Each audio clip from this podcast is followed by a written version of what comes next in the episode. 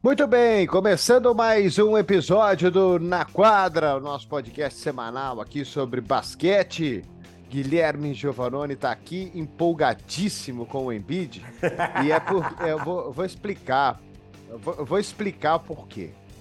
Porque antes da temporada, quem acompanha o podcast, que acompanha o ESPN League, que acompanha o Guilherme no Instagram, tá vendo ele falar do Philadelphia, que esse ano é o ano dos 76ers, que os 76ers esse ano eles vão eles vão pra cabeça, eles vão ganhar, confia no Pochesso, que não vai ter Doc Rivers que atrapalhe esse time, né? E aí o time começou mal e tal, não sei o que, ele ficou quietinho. Agora o Embidão voltou, 42 pontos, 52 pontos, 59 pontos, mil pontos. Aí ele tá em estado de graça aqui para falar do Philadelphia 76ers. Aí, Guilherme, até que enfim. Fala, duas fala, vitórias e duas vitórias convincentes contra o contra Atlanta e contra o Utah Jazz, surpresa da temporada. Exatamente, é isso aí, Ari. Espero que você esteja bem também. Né? É verdade, eu estava. Não que eu estivesse empolgado no início da temporada, eu achava que era o final da janela de oportunidade para esse time do Filadélfia, por isso que eu apostei um pouquinho neles. Já estava bem desanimado com essa aposta, mas agora descobri, Ari, eu descobri que o Joel Embiid é o melhor amigo do Doc Rivers né? Porque não é possível. O Doc Rivers estava ali, ó, corda bamba, se equilibrando, porque olha, tava, tava feia a coisa pro lado do Doc Rivers. E vem o Joel Embiid e faz 101 pontos. Isso mesmo, 101 pontos no final de semana, contando sábado e domingo, back to back, isso que é mais impressionante. Né? Então, 42 pontos no sábado contra Atlanta, 59 no domingo contra é, esse surpreendente Utah Jazz, né? mostrando toda a sua qualidade, mostrando uh, um vasto repertório de, de cesta, né? arremessando de fora, arremessando da meia distância, indo até o aro, trabalho de pés, dando assistência para os companheiros. Né? O, o Embiid realmente fez duas partidas que é óbvio, né? Se ele manter esse nível, ele acaba sendo o principal candidato a ser MVP né? Mas calma que você tem mais aí uns 70 jogos aproximadamente, né? E mais algumas vitórias para conquistar. Mas foram duas prestações realmente de tirar o chapéu do Embiid. É, uma, uma amostra de que ele tá aí para a temporada, né? Sim. Ele tá para tá para jogo, tá para para jogar, tá para ganhar, tá para ir para cima, tá tá indo, né? É uma, uma boa uma boa amostra de que o Embiid ele tá afim a gente comentou isso no nosso ESPN League na, na sexta-feira. Não era em relação exatamente a, ao Embiid, mas em relação ao James Harden, né, companheiro de time dele, dessa expressão corporal, né? Não é só você meter 20 bolas de 3 por jogo, fazer 60 pontos, fazer 35 pontos de média, é a vontade, né? Você querer ganhar, de você fazer de tudo para poder vencer né? Mudar o seu estilo de jogo, ser mais altruísta, tentar, uh, sei lá, brigar com, brigar com o torcedor, brigar com o adversário, né? Se jogar numa bola que não precisava, mostrar alguma, alguma expressão corporal a mais do que somente dentro de quadra, um jeito até meio blasé de jogar basquete, né? Que não deixa de ser eficiente, mas que no final das contas falta aquele sangue no olho para ser campeão. A gente falou sobre isso é, e a gente até uhum. falou do Embiid, o Paulo citou no programa, falando que o Embiid às vezes é o cara que precisa dessa motivação. Ele precisa estar tá motivado, não é que ele não tenha. É que talvez seja mais difícil cativar o Embiid a ter essa, é, essa motivação, esse sangue no olho, do que outros jogadores, como por exemplo o Antetokounmpo, que parece que já nasceu com isso desde que ele é criança né? E depois que ele ganhou a entrevista dele, fala: gostei desse negócio aqui de ganhar, vou querer ganhar de novo. Exato. Né? Então, assim, cara tem que gostar de ganhar e brigar para ganhar. E o Embiid parece isso mesmo, parece um cara difícil de ser motivado, mas quando ele tá motivado, quando ele quer, aí ele se torna um cara diferente. Não só um jogador é, fantástico, mas aí um jogador fantástico com outros recursos, né? Com mais vontade, outros recursos é, mentais, que eu digo, para poder, poder ganhar. Então é bom é, para o Philadelphia saber que ele tá, tá ali, tá para tá jogo.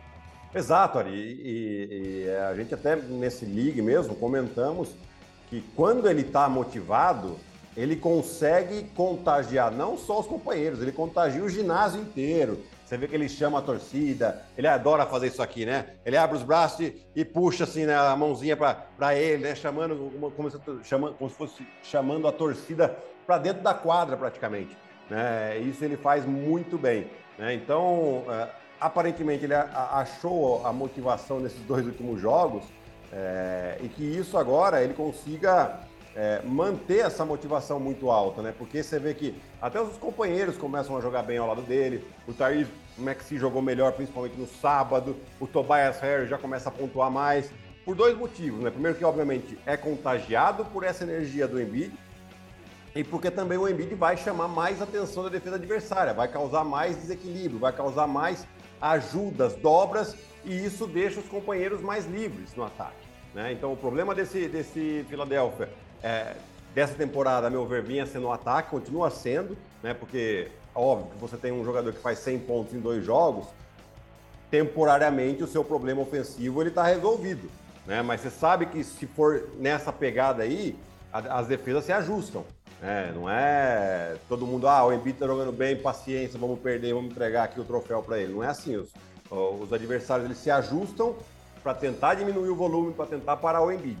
Né? Então, é, vai ser importante agora, de novo, olha nós chamando aqui o Doc Rivers, para que ele faça, coloque na cabeça dos jogadores, do, do, do Embiid, dos outros jogadores principais, jogadores da equipe, que todo o ataque precisa estar envolvido, né? Porque a hora que chegar nos playoffs, e é um time que tem talento sim, é um time que tem oito, nove jogadores com capacidade de jogar, com capacidade de meter bola e principalmente para abrir é, essa quadra para que o Embiid tenha cada vez mais espaço próximo ao aro, principalmente.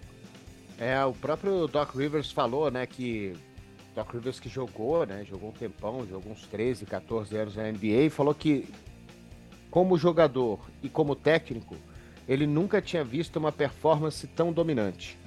Né? E sobre esse negócio que a gente está falando da motivação extra, né? De se tornar um jogador até diferente, é, aquela, aquele momento final ali do, do jogo, né? Quando o Embiid pega aquela bola em, na frente do Jordan Clarkson, que é muito mais ágil do que ele, né? Muito me, menor, mais ágil, o Embiid é muito mais pesado que ele, e ele dá o drible e ele faz um fadeaway da zona morta e acerta o arremesso. Né? Que não é muito o estilo dele fazer isso, né? Mais, mais normal seria ele bater para dentro. É, né? principalmente contra o jogador mais baixo, cara. né, Ari? Principalmente contra o jogador mais Não. baixo. Explorar esse mismatch dessa forma, talvez o Clarkson nem estivesse esperando aquilo. Então, o cara, tor o cara se torna um jogador mais diferente. Parece que o recurso ele vem no instinto, né? Então, é, pô, maravilha de atuação nesses dois jogos, contra Atlanta no sábado, contra Utah no domingo duas vitórias seguidas para a Filadélfia, que agora está nos 50%. Né? E a temporada está no começo, então é, uma... a gente fala, no... eu, eu, às vezes eu faço o jogo de rugby com o Martoni, e aí a gente vê, a gente já viu, a gente está fazendo rugby junto há muito tempo. E rugby é um esporte diferente, né? É um esporte é, mais, mais muito, muito mais físico, né? É, do que o basquete. É, mas você tem momentos assim dos times que mudam mudam mudam campanhas. O mesmo time, né? Eu me lembro, por exemplo, da Austrália, que foi vice-campeão mundial, perdeu para Nova Zelândia, era um time que estava abaixo da crítica, não estava desacreditado, mas eles ganharam o jogo dos All Blacks e tiraram a invencibilidade da Nova Zelândia, que estava durando ali, sei lá, 18 jogos, alguma coisa assim. E foi um jogo que virou, e esse mesmo time se transformou e virou vice-campeão mundial. Né? Um time que a gente não imaginava que pudesse chegar tão longe. Só para dar um exemplo assim de outro esporte. Mas o que eu estou falando é que momentos como esse, eles mudam a temporada de um time, eles mudam a confiança, eles mudam o jeito de, de, de encarar o jogo, né? a vontade de, de ir para o próximo, de ir jogar, de ganhar. Né? São momentos como esse que você precisa na temporada para dar aquele clique. Quantas vezes a gente já viu em diversos esportes o time pior chega mais quente na pós-temporada e ganha do melhor? Direto acontece. Direto acontece. Aí tem aquela coisa, cara, é, é, é motivação. É o, cara, o técnico que sabe chegar no vestiário e falar: Meu, os caras estão botando nenhuma fé na gente. Olha uhum. aqui, sai de aposta aqui, tá dando 4 para 1 pros caras aqui, ó. Vamos mostrar que não é bem assim?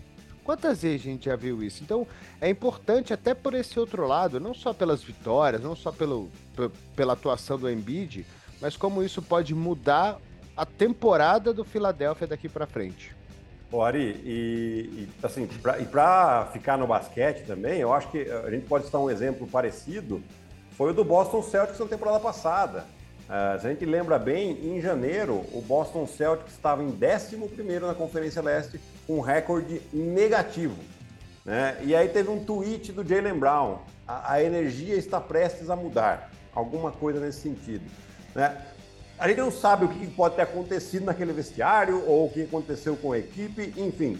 Daquele momento em diante, uh, o Boston Celtics foi talvez o melhor time de toda a NBA né, até chegar às finais. Né? Depois, obviamente, acabou perdendo as finais para o Golden State Warriors, um time mais experiente, enfim. Mas foi disparado assim, o melhor time da NBA. Né? É, então, isso realmente acontece e acontece até com uma certa frequência, porque é, a, gente, né, a gente estuda números aqui, de, senta no computador, vai fazer as pautas, começa a puxar a estatística desse, estatística daquele, defesa, ataque, rebote, enfim os números são matemáticas, mas essa questão, essa questão da energia, do, do entrosamento, e todo mundo tá remando para o mesmo lado, isso não é, cara. Isso aí é, é trabalhado no dia a dia, isso aí é, é, é, relação pessoal, né? Isso aí é gestão de pessoas.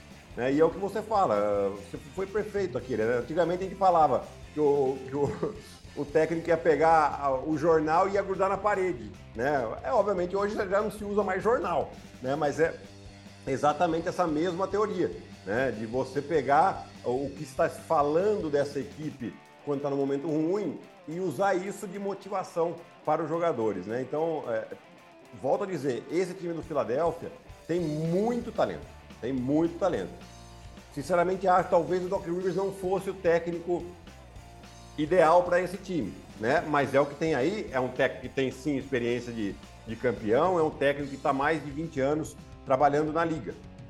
Né? Um dos principais técnicos da, da, da NBA hoje. Né? Mas talvez ele tenha ainda essa questão da gestão de pessoas muito boa, né? Porque eu, não vi ainda jogador falar mal de Doc Rivers, né? Nem, nem insinuar qualquer coisa, apesar de ele já estar dado umas caneladas grandes com jogadores aí, né? Mas é, é, aparentemente é um técnico que tem os jogadores na mão. Né? Agora ele precisa fazer com que isso também, um pouco da parte tática, colabore para que a equipe jogue, é, jogue melhor.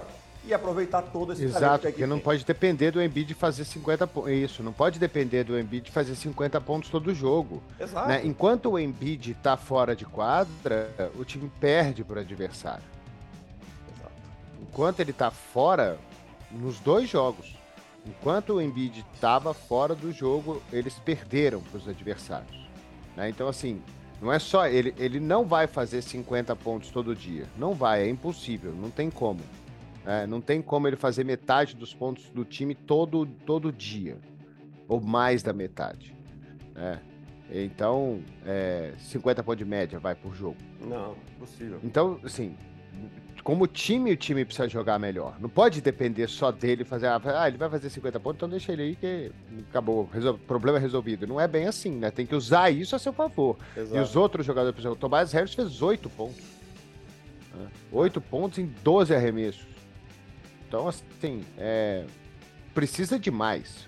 Né? Precisa de mais porque não é todo dia e hum, o que aconteceu foi algo fora da curva. Vai, o normal é que não aconteça né? Sim. Dele fazer isso aí todo dia. Isso não vai acontecer. Então, como time, o time ainda precisa jogar melhor, porque quando ele não fizer 50 pontos, o time vai perder. Exato, exatamente. Né? É, bom, enfim, eu acho que é, que é, que, é, esse o ponto, né? Volto a dizer, é, é, o, o, falei até no League, né, Ari? O Philadelphia não joga bem ofensivamente, joga num ritmo muito lento. E, e muito porque por causa do Embiid, né? Para esperar um pouco ele chegar no ataque também, porque o Embiid não é um jogador que corre sempre a quadra, que fica correndo de lá para cá, de cá para lá, enfim. É um jogador que, que, que, precisa da bola na mão. Mas eles têm outros jogadores que têm essa qualidade.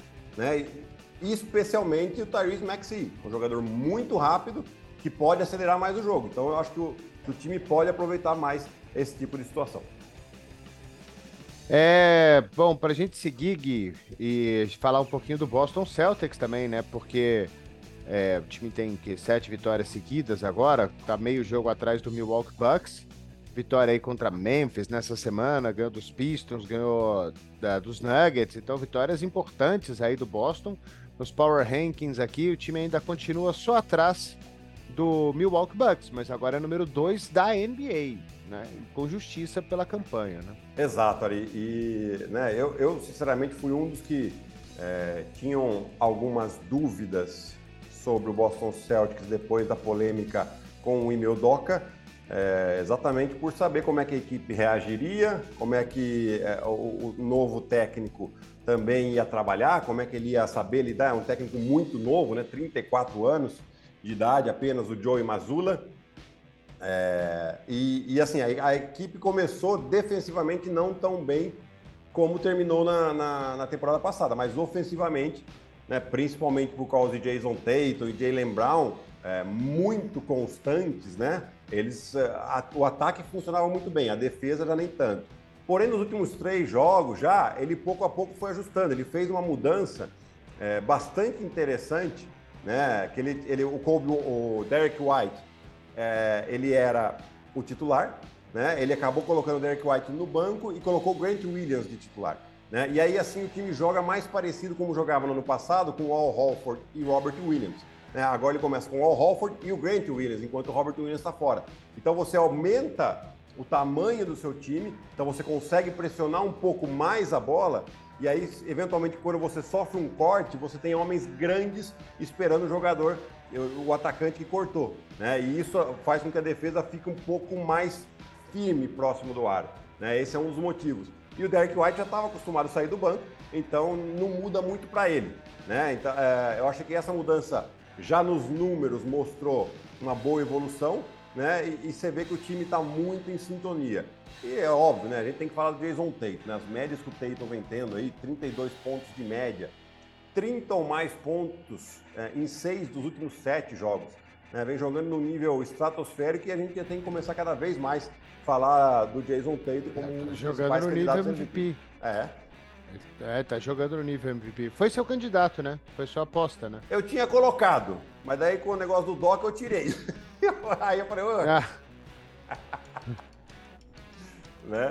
Mas, tô assim, achando que você que tá zicando os caras, viu, Guilherme? Eu tô zicando muito, né?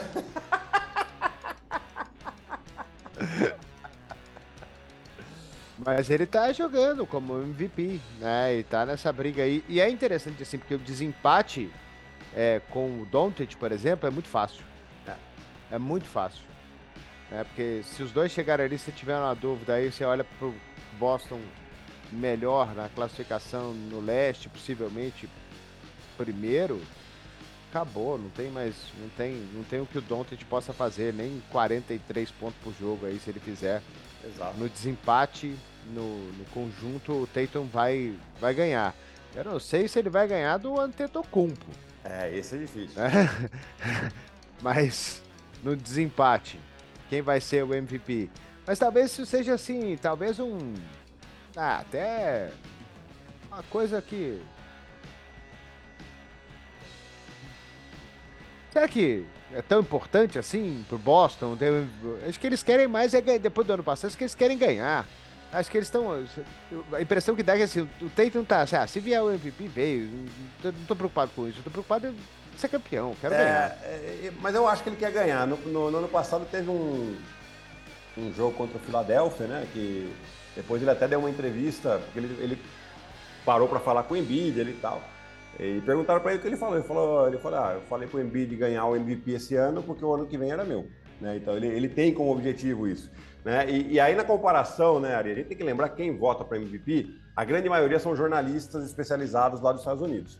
Né? É, e aí é claro que tem uma tendência muito mais a, a, a um, não um carinho, vai, mas uma preferência dos mercados maiores, né?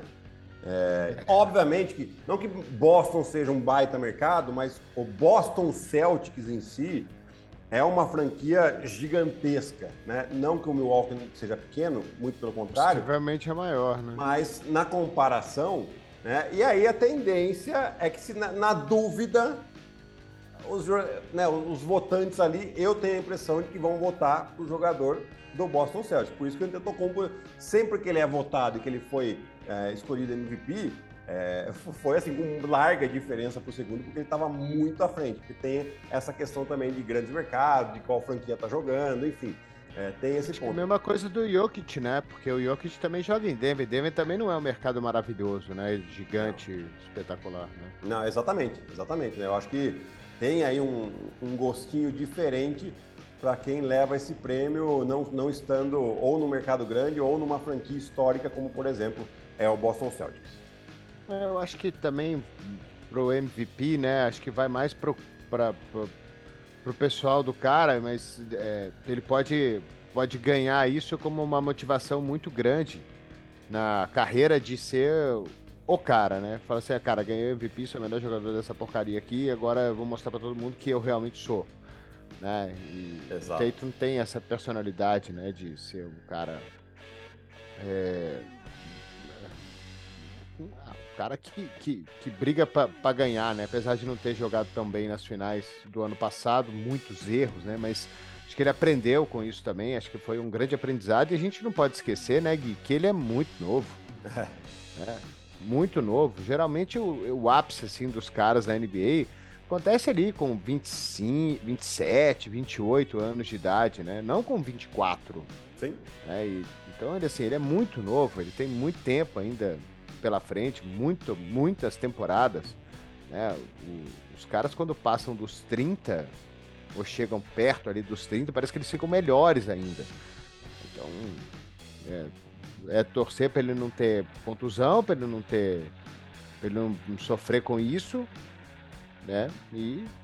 Exato. E ele vai, ele, ele, eventualmente ele vai acabar sendo MVP, eventualmente ele vai acabar sendo campeão, eu acho. É, e é um jogador que tem 24 anos. Estou buscando aqui quando é que ele faz aniversário, que ele faz agora.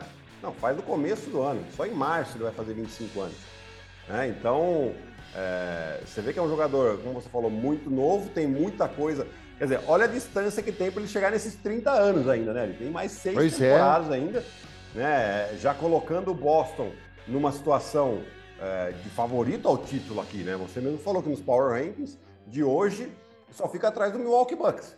Né? E, e, é isso mesmo. E é um time ainda que precisa voltar um jogador fundamental para sua defesa, que é o Robert Williams.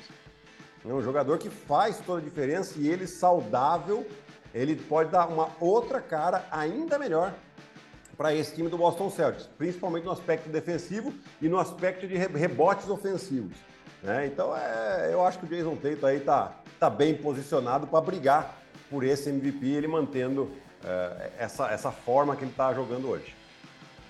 Muito bem, então Celtics 10 vitórias, 3 derrotas, são 6 vitórias seguidas, meio jogo atrás do Milwaukee. Eles têm jogos, estou vendo a tabela deles aqui.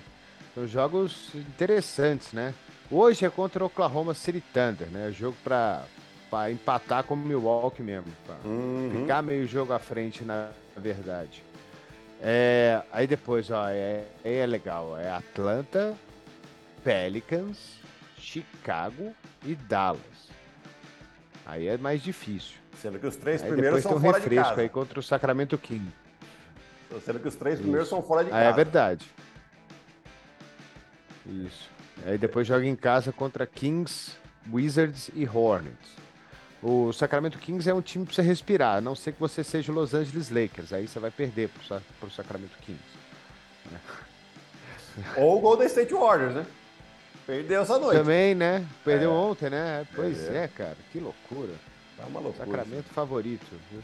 Esse oeste aí é é, esquisito. O Sacramento hoje estaria no play-in, tá com 50% de aproveitamento. E é. três vitórias seguidas. Três vitórias segura o Sacramento. Segura de Aaron Fox e Domantas Sabonis. Eu, ia eu falei que Sabonis, mas eu é falei, Eu falei que o OKC é tarefa fácil para Boston, né? Mas também eles vêm de duas vitórias seguidas também, então ali quase com 50% de aproveitamento, né? Seria melhor pegar Golden State, né, para poder ganhar. Lakers, né? Lakers. Não ganha de ninguém, cara. Ganhou Lakers ontem ganhou, também. né? Ganhou, Ganhou ontem, É, ganhou ganhou, do. Net, ganhou do Brooklyn Nets, né? Meu Deus do céu. O, o, o Anthony Davis fez triple-double, foi isso? Não, o Anthony Davis fez. é, Ou foi double-double? foi double-double, mas com um recorde na carreira de 10 rebotes ofensivos na partida. Ah, foi 37 de 18. Isso, isso. É. Foram números. 37 pontos, 18 rebotes. Um absurdo também, né? Mas, mas voltando, Ari, voltando, vamos voltar lá no, no, no- Boston Celtics, eu acho que é, é, é- é o time que pouco a pouco vai retomando aquela forma que a gente viu, no, principalmente na, na parte final da temporada regular passada, né? E, e mantendo essa pegada aí, dificilmente sai aí das primeiras posições da Conferência Leste.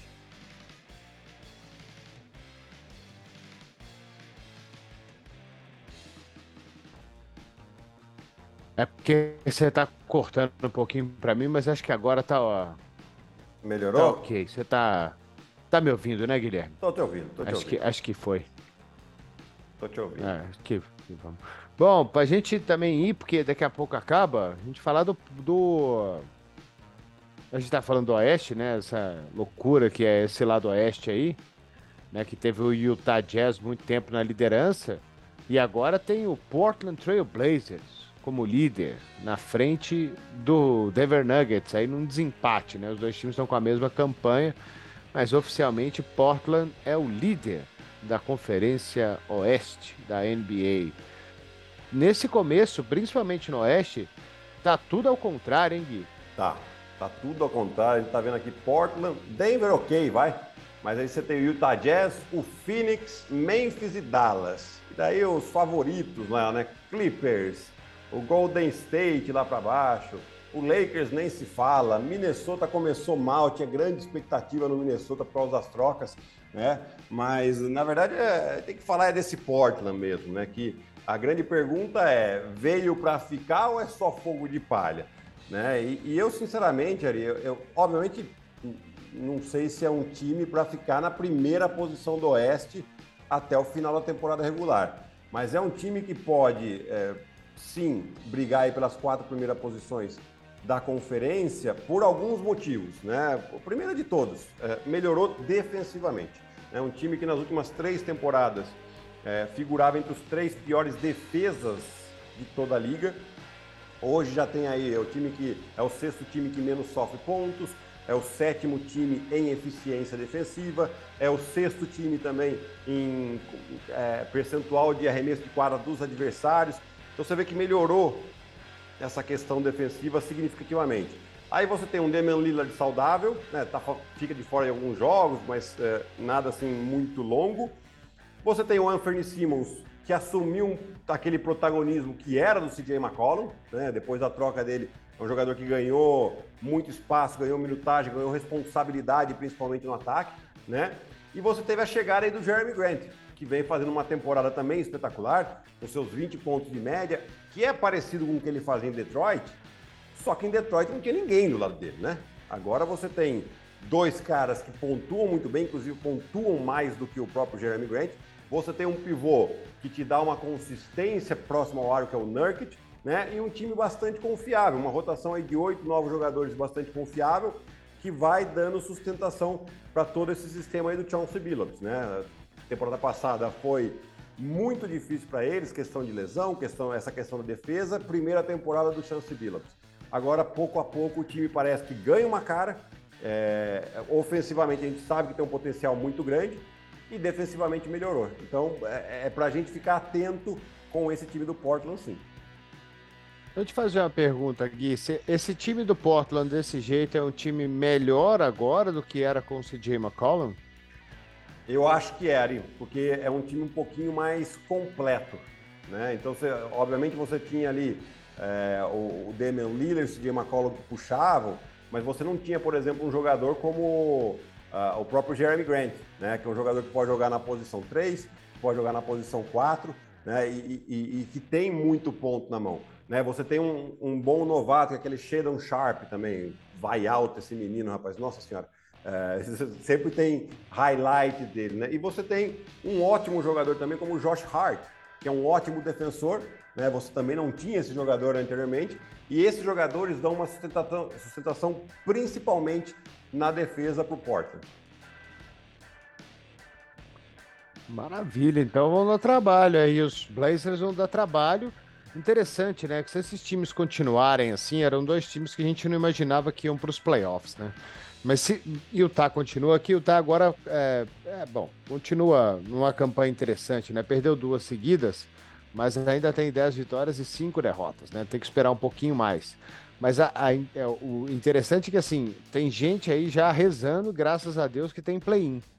Porque é, são dois times que tirariam vagas de dois times favoritos, né? Dois times que, que, que não iam fazer nada. É interessante porque, assim, se a gente for tirar Oklahoma City Thunder, Houston e Sacramento da, da briga, né? Os três times mais fracos, e aí colocar Portland e, e, e Utah, mesmo assim, dois times. É, e San Antônio também vai, né? Você tira quatro aí, restam onze é. Vai ter time aí que vai ficar de, vai ter time importante que vai ter, um vai ter que ficar de fora.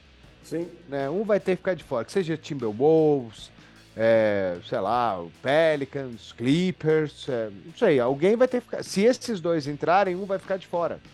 Exato. Né? E dois vão e dois vão jogar play-in. Exatamente, né? E, e, a gente vê esses, esses dois times jogarem. É, eu gosto sempre que, que, que, aparece alguma surpresa, assim, eu gosto de ver um jogo, ver um, dois jogos, né? É, do Utah eu tive até a oportunidade de fazer um jogo deles contra Memphis. É, e aí você vê que o time realmente eles estão jogando de maneira sólida, né? Você vê que não é ah, tá apareceu um jogador que está fazendo 30, 40 pontos, defensivamente está dando uh, um pouco de sorte, que os adversários estão meio que menosprezando ele. Então não, são defesas sólidas, são, são ataques é, que bem jogados, né? Na verdade, não fica naquela lá, ah, dá a bola para um dos jogadores e ataca aí, que, que pelo menos um, um mínimo de jogos, dessa maneira a gente ganha. Não, não, jogam de um bom basquete, é, por isso que é difícil da gente acreditar. Você, pega esses dois times, tanto o Portland quanto o Utah Jazz, é, são times que têm é, um, uma performance melhor, inclusive fora de casa. Né? Então você são times que, que realmente jogam bem é, e quando estão em casa, óbvio, né? Parece que daí os adversários sobem um pouquinho o nível de concentração e aí eles acabam colocando os times em dificuldade. Mas é, você vê que é, é, é, são times que estão jogando um bom basquete e se conseguirem manter esse nível de jogo e não tiverem problemas de lesão, muito provavelmente vão estar em playoff, em play-in e vão, vão deixar dois grandes fora sim.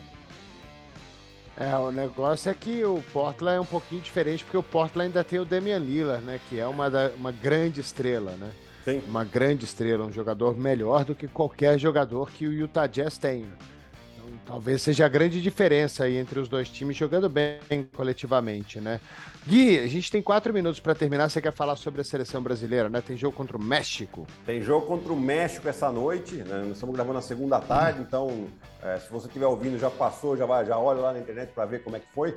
Mas o Brasil joga às 11h30 contra o México. E detalhe que o equipamento, as malas dos brasileiros não chegaram, pelo menos até ó, agora são 10 para as 3. A notícia que a gente tem é que ainda não chegou. Talvez chegue para o jogo. Alguns jogadores estão sem tênis ainda para jogar. É, mas a grande notícia é que o Brasil.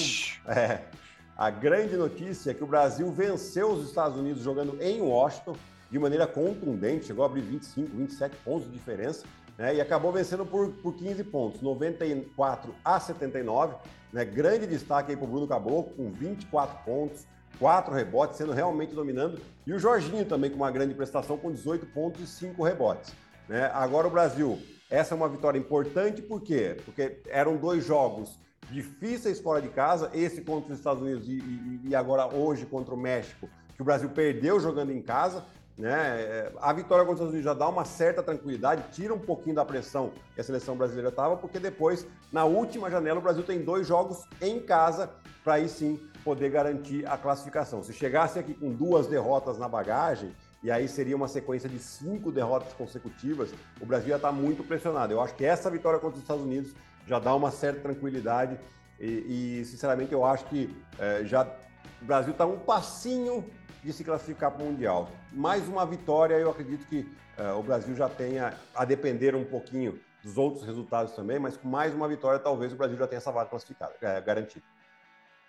É, aqueles dois jogos no Sul, três jogos no Sul, deixaram a impressão ruim, né? Mas parece que foi só uma impressão mesmo, ainda bem. É, é né? exatamente. Bom, Guilherme Giovannoni, vamos terminar essa edição do nosso Na Quadra aqui, que já está estourando o nosso tempo. E a gente volta na semana que vem, certo? Exatamente, Ari. Um grande abraço para você e até semana que vem. Tchau, tchau.